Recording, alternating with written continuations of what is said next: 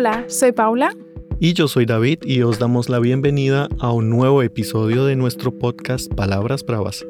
Para los que escuchan por primera vez este podcast, este es un podcast hecho por los expertos de Babel. En Palabras Bravas hablamos sobre errores fosilizados, que son errores o fallos que hacemos al hablar o al escribir aunque ya conozcamos las reglas. Así es. Y en cada capítulo hablamos de uno de esos errores fosilizados y nuestro objetivo es ayudarles a eliminar esos fallos. Eso es. ¿Qué tal si empezamos, Paula? Venga, vamos.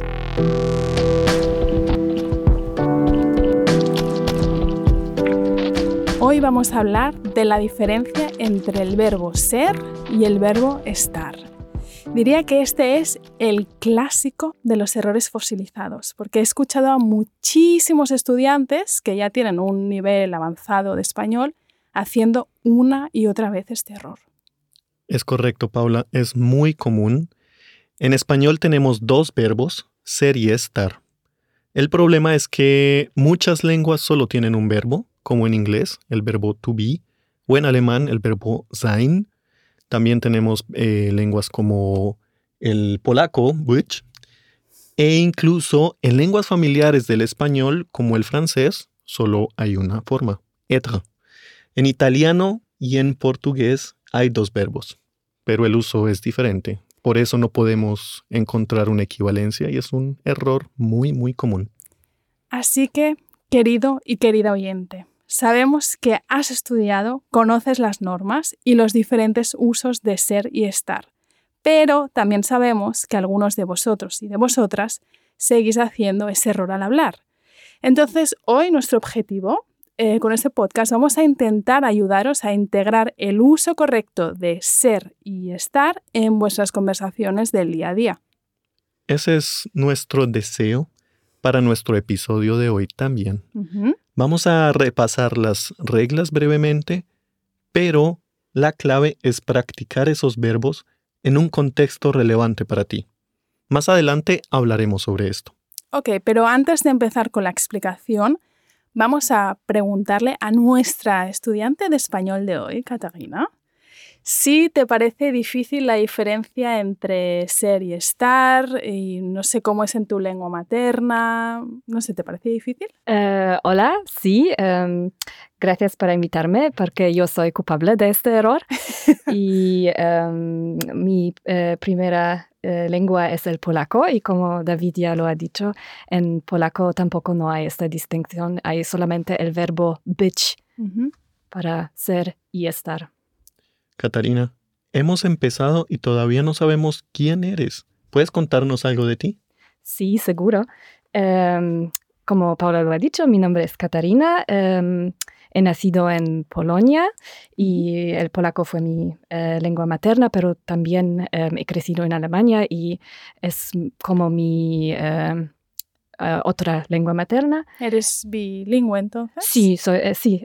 Oh, ¿soy o estoy? ah, Vamos a ver. Interesante, empezamos Creo bien. que soy. Vamos a ver. Em, estudié español en la escuela para cinco años y no, tenga, no tenía um, ninguna vez la ocasión de verdaderamente hablar, pues uh -huh. uh, tengo muchas, muchas errores, facilidades. Y sí. Te vamos a ayudar a resolverlos todos, Muchas todos gracias. los errores fosilizados que tengas. Y hoy estamos aquí para ayudarte a tener más claro cuándo usar ser y estar. Primero explicaremos los diferentes usos de ser y estar y daremos, como siempre, varios ejemplos. Y al final del podcast tenemos un juego para ti, Catarina, para ver si has entendido todo lo que hemos explicado. Y no te preocupes, es solo un juego, así que Sí. sin presión. Es muy fácil, vas a ver. Ok, vamos. Vale. Bueno, empezamos. Venga. Vamos a ver primero los usos de ser y después los usos de estar. Y después pondremos ejemplos para ver las diferencias entre los dos verbos y sus significados. Perfecto. Vamos a empezar con el verbo ser. Este verbo se utiliza para hablar de características permanentes. Un ejemplo de estas características es la profesión. Podemos pensar en alguien que ha terminado sus estudios después de cuatro años en la universidad. Por ejemplo, María. Soy profesora de español. Siempre, siempre y siempre usamos ser con las profesiones o con los trabajos. Soy cantante, antes era traductor y en el futuro quiero ser dentista. También utilizamos el verbo ser para expresar nacionalidades o religiones. Soy mexicano y soy católico. Exacto. Por ejemplo, soy brasileño, ella es musulmana, soy francesa, soy agnóstico. También usamos ser para describir características físicas o de la personalidad de una persona. Ser también sirve para describir objetos o cosas. Marta es alta y muy simpática. El vestido de Marta es negro y es muy bonito. O nosotros somos muy inteligentes. Yo soy optimista, ella es rubia, la casa es grande. Y con ser también hablamos de fechas, de estaciones del año, horas y partes del día. Era verano cuando nos vimos. Mi fiesta será el 9 de agosto. ¿Hoy es martes? ¿Qué hora es? El partido de fútbol es a las 6 de la tarde. Continuemos con el verbo estar. Tenemos dos noticias, una buena y una mala.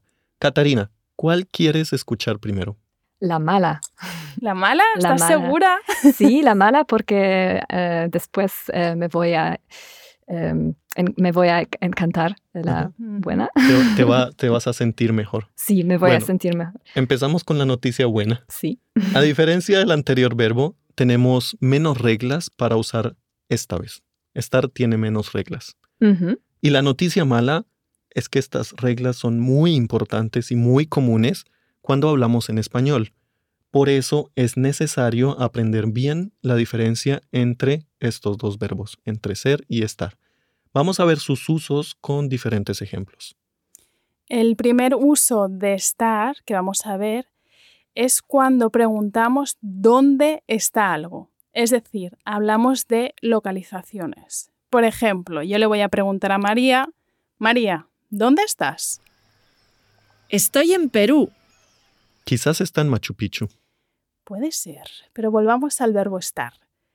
También usamos este verbo para expresar estados de ánimo, como para hablar de cómo nos sentimos. Voy a preguntarle algo a nuestro amigo Héctor. Voy a preguntarle cómo está hoy, por ejemplo. Estoy feliz porque estoy enamorado. En esta frase, los sentimientos son feliz y enamorado. Con los dos usamos el verbo estar porque son sentimientos que pueden cambiar. Oh, oh. Así es. Es posible que Héctor no se sienta así mañana. por ¿Mañana? ejemplo. ¿Ya tan rápido? La felicidad y el amor pueden cambiar. Esperemos que mañana esté más feliz. Y más enamorado, que esté más enamorado. Así es. Ya veremos. Y hablando de cosas que cambian, también usamos estar para hablar de situaciones temporales, como por ejemplo las vacaciones. Mi jefa está de vacaciones. Esta situación es temporal porque la jefa de María está de vacaciones una o dos semanas. No está de vacaciones para siempre. Como hemos visto, estar se usa para localizar, para hablar de sentimientos y de situaciones que son temporales. Catarina, ¿tienes alguna pregunta sobre el verbo estar? ¿Hay algún uso que no conocías? Mm, las reglas eh, las conozco, pero la aplicación es lo que es eh, que no es fácil. Pero lo que me ha em, sí, un, eh, so- sorpreso un poco ¿Sorprendido? es eh, ¿cómo? ¿Sorprendido? Sorprendido, gracias. Em, es que las profesiones eh, son tratado como estados permanentes, Mm. porque especialmente en, en los, nuestros tiempos eso creo Nos- que eso no es em, muy eh, intuitivo y Ujú. Mm, creo que eso sí. es eh, Sí, verdad, las razón. profesiones cambian. Y en el problema. ejemplo hemos dicho, antes era traductor y quiero ser dentista en el futuro. sí. Pero supongo que es porque estudiamos mucho tiempo, tenemos ese conocimiento y Quizás también es porque antes las profesiones eran algo Sí. permanente, o sea, si tú aprendías un oficio era algo como para toda la vida. ¿no? Y Mm. ahora sí. ha Sí, cambiado sí. mucho. Y si- La lengua no, no, no cambia No. eh, tan, eh, con tanto velocidad que Exacto. la vida. Sí. Sí. Y bueno, supongo que si en el pasado has trabajado como arquitecta, como traductora, como médica y has hecho una pausa, en el futuro puedes continuar. Por eso es ser. Eh, eso es parte de ti. Mm. Ah, sí, eso es una buena explicación. Gracias. Eh, pero antes de jugar, vamos a hacer un pequeño repaso de lo que hemos aprendido hasta ahora.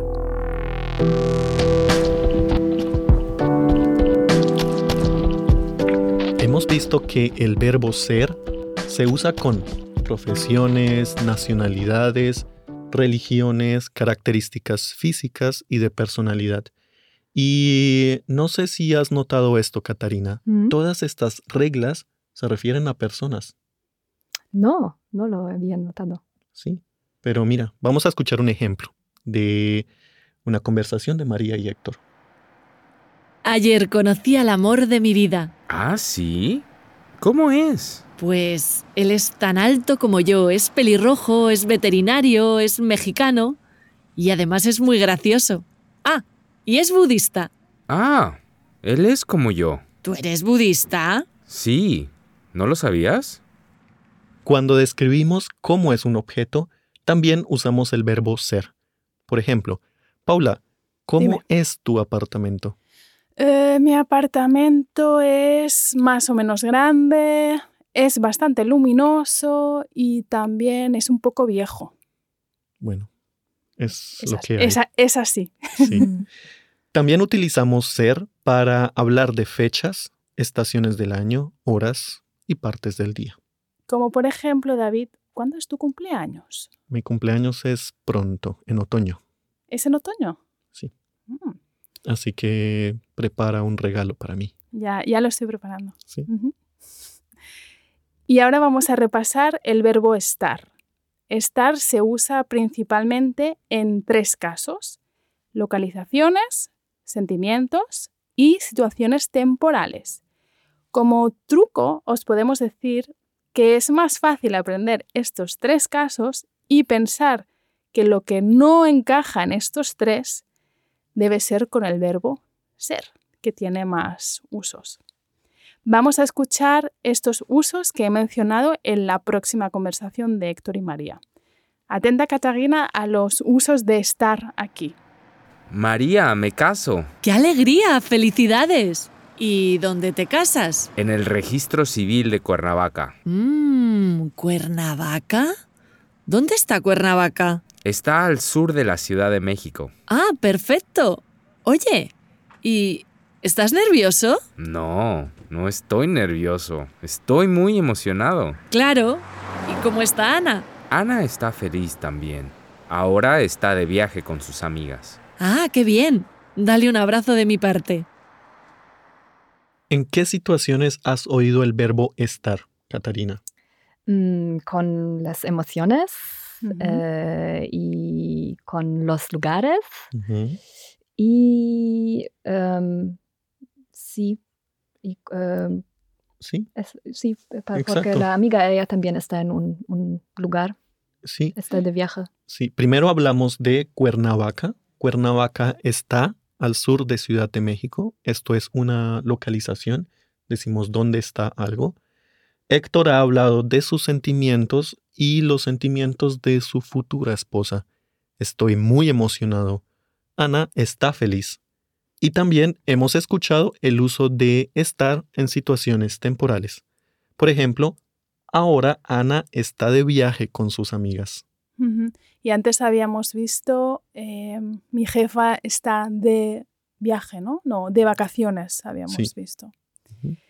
Catarina, ¿tienes alguna pregunta sobre el uso, los usos de ser y estar? O sea, nos has dicho antes que te sorprendía el uso de las profesiones. Sí, sí. ¿Sobre estar tienes alguna pregunta? No, o más o no. menos. Creo que estar es muy claro, pero eh, sí, Eh, saber es diferente que hacer.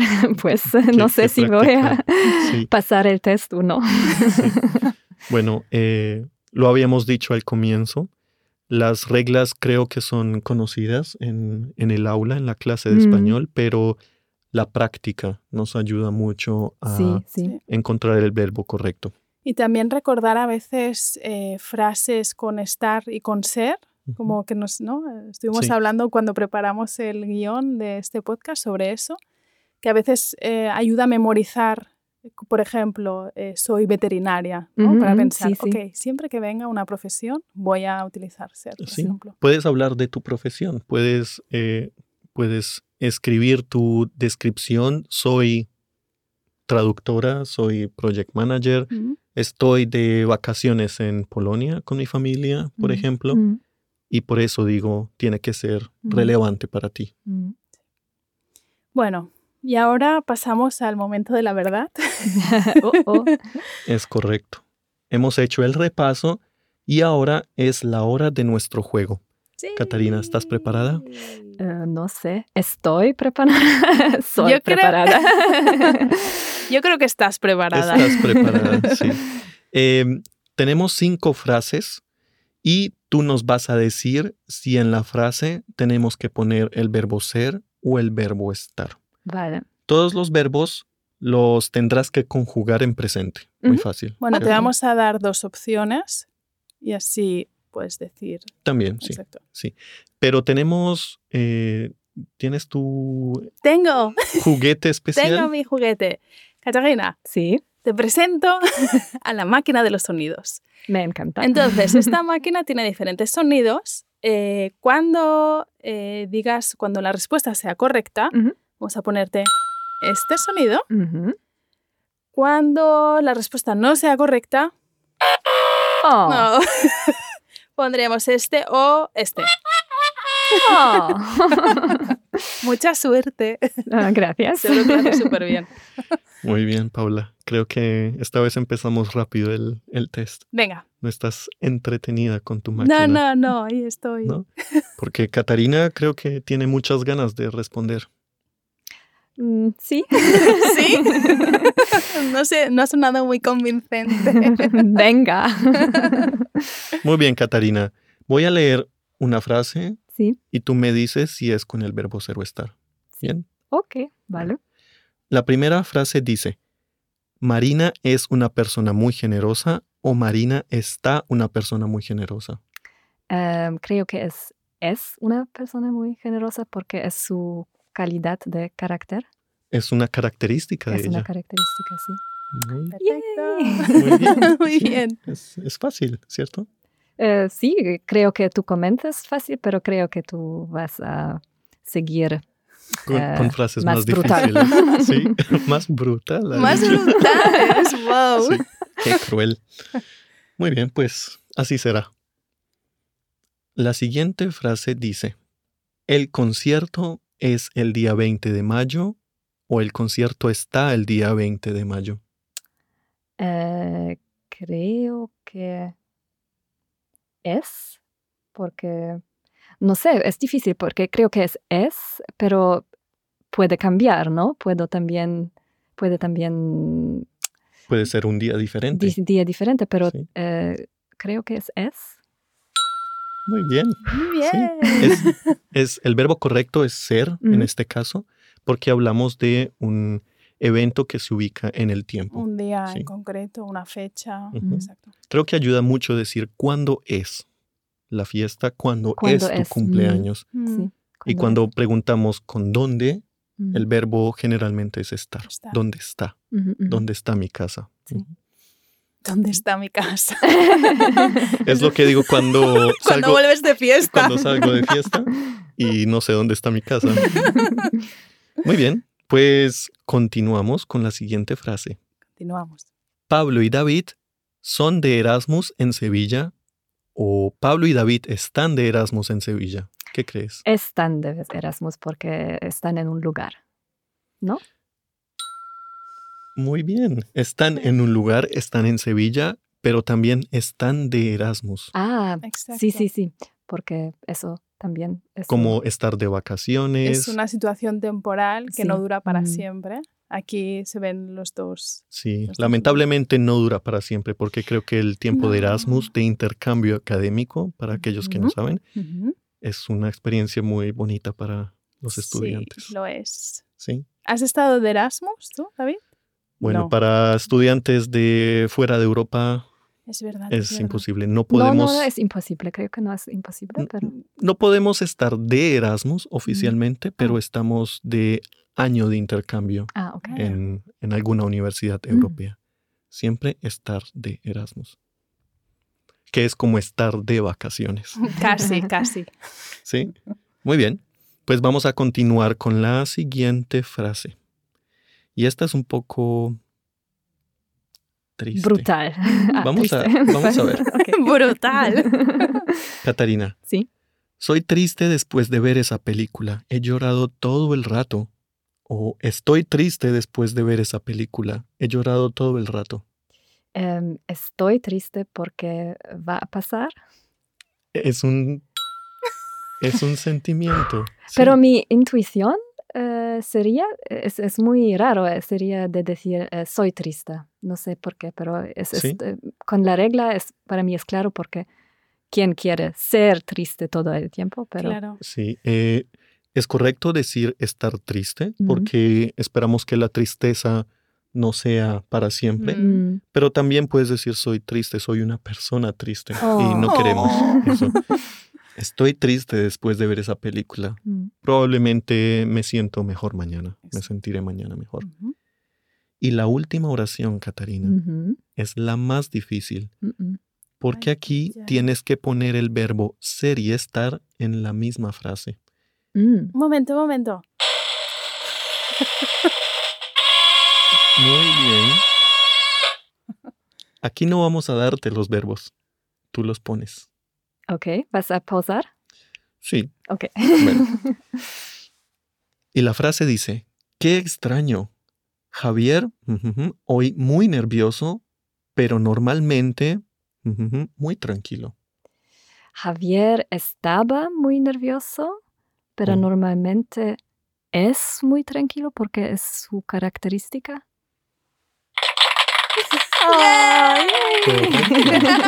Catarina, muy bien. Muy bien, Catarina. Lo has hecho fenomenal. Era una frase muy difícil porque los estamos hablando de sentimientos, eh, nervioso, pero también de características de la persona. Mm, Y generalmente Javier es una persona muy tranquila, él es muy tranquilo, pero hoy estaba muy nervioso. Quizás tenía un examen, una presentación en el trabajo. Una prueba de español, como Catarina. Sí, yo también Tú estabas estaba nerviosa. nerviosa. ¿En serio? No. Lo has hecho genial, Catarina. Sí, muy bien. Gracias. Sí. Felicidades. ¿Tienes alguna pregunta?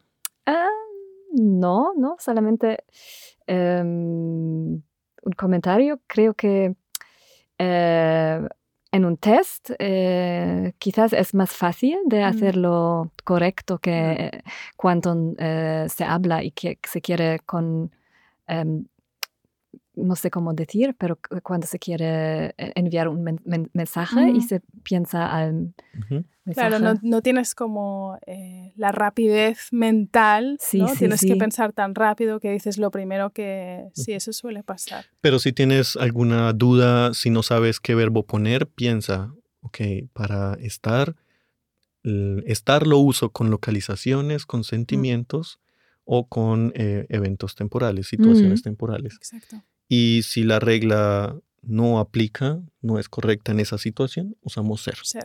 Sí, eso Se es- usa más. Es eh, bueno, sí, es bueno eh, que lo dices que em, tenemos que pensar a los casos cuando utilizar estar Mm, y, y pues excluir. sí. Exacto. Mm, Y cuando dices, "Mm, no, no es uno de estos tres usos, pues debe ser ser. Y es una cuestión de practicar e integrar eh, en las conversaciones. Y que también si hablas con hispanohablantes, también que alguien te corrija, te diga, eh, no, no es esto. Porque a veces no lo corregimos siempre, ¿no? Sí, Cuando sí. hablas, porque lo entiendes y ahí dices, bueno, Sí, pero sin quedar muy pesado, se puede corregir con educación siempre. sí. Muy bien. Catarina, muchas gracias por Muchas estar aquí. gracias a vos para Muchas por corregirme y hablar conmigo en español. Lo has hecho muy bien y nos vemos en la próxima. Sí, Catarina. Adiós. Hasta pronto. Hasta pronto. Y hasta aquí nuestro episodio de Palabras Bravas. Como siempre, queremos invitar a nuestros oyentes a que nos envíen sus errores fosilizados o las preguntas que puedan tener sobre el idioma español en general a nuestra dirección de email podcasting.babel.com. Así podremos hablar de ellos en uno de nuestros próximos episodios. Hasta pronto. Adiós.